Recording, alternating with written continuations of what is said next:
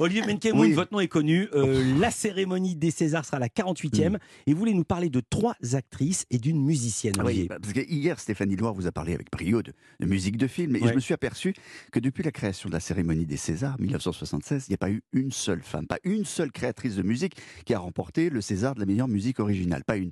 D'ailleurs, la, la stat parle d'elle-même. En 47 ans, il n'y a eu que six compositrices nommées pour ce César de la meilleure musique originale. La première de l'histoire, c'était pas, c'était il n'y a pas si longtemps, c'était Émilie Simon, 2006, pour La Marche de l'Empereur.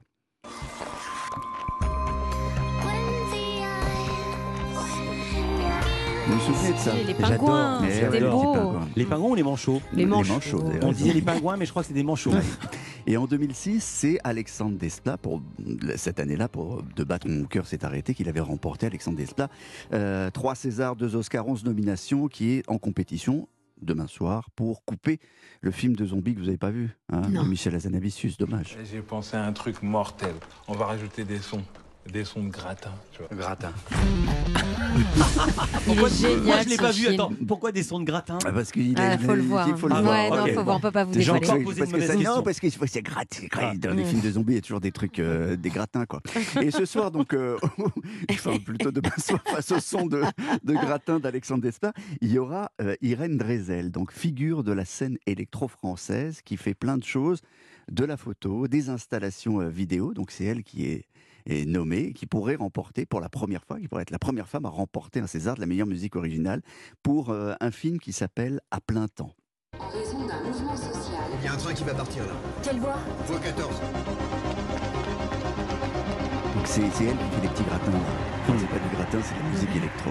La musique d'à plein temps avec, euh, c'est un film avec Laure Calamy et je voulais vous parler d'abord de, ce film parce que Laure Calamy est, nommée dans la catégorie meilleure actrice. À plein temps, ça raconte l'histoire d'une mère de famille qui a tenté de, vivre, qui tente de vivre à la, campagne pour ses enfants, mais qui travaille, qui travaille à Paris dans un palace, elle est femme de chambre et quand il y a une grève de, de train de banlieue, sa vie va commencer à tourner au cauchemar. Mais ce qui est intéressant, c'est que ce film, c'est le portrait de ces petites mains des palaces parisiens, forcément discrètes pour, euh, pour nettoyer les saletés des hyper riches venus visiter Paris.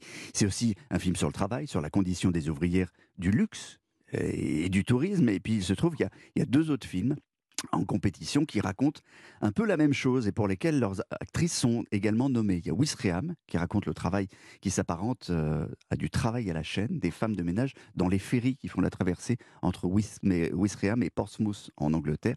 Et là aussi, c'est la France du travail de nuit. La cadence, c'est euh, savoir faire 70 lits en 1h30, soit une minute et demie par lit. Bref, du travail à la chaîne qui est raconté dans ce film. Ferry, c'est opération commando. Escale de 1h30, pas une seconde de plus. Pays au swing. Faut aller très vite, c'est très dur. On y va parce que le bus nous attend, le ferry lui n'attend pas. Et ce film vaut une nomination pour Juliette Binoche. Au passage, elle est la Juliette Binoche, la record woman des nominations, 11 nominations. Et puis dans un autre genre d'exploitation des ouvrières, vous avez un autre film qui s'appelle Rien à foutre, où euh, Adèle Exarchopoulos joue le rôle d'une hôtesse de l'air d'une compagnie low cost, euh, à qui on, on met une pression folle pour vendre des boissons, des cacahuètes, etc., pour faire de plus en plus de trajets, de moins en moins bien payés. Trois portraits d'ouvrières, donc trois domaines différents.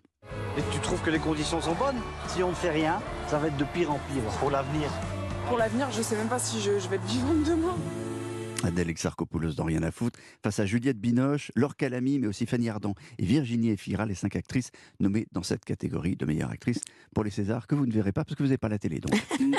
si elle l'a, mais elle n'a pas vu où était le bouton on-off. Donc euh, c'est vrai, elle ne peut pas l'allumer. Elle Mais l'a, il mais faut, elle peut faut pas l'allumer. écouter, Muriel, il faut écouter Europe 1 parce que ça sera toute la journée et même le soir en direct sur Et ben Europe 1. voilà, Mais voilà voilà. des solutions. Parce Mm. qu'en fait, je serai sur le plateau, messieurs, dames. Oui, mais quand vous rentrez après la pièce, Et demandez, j'écouterai Europe vous demandez au chauffeur. Mais bien sûr. dites au chauffeur de mettre Europe un. Moi, rencontré des comédiens, quand il y avait un match de foot important, ils, se- ils- ils jouaient, mais ils se débrouillaient pour voir le match.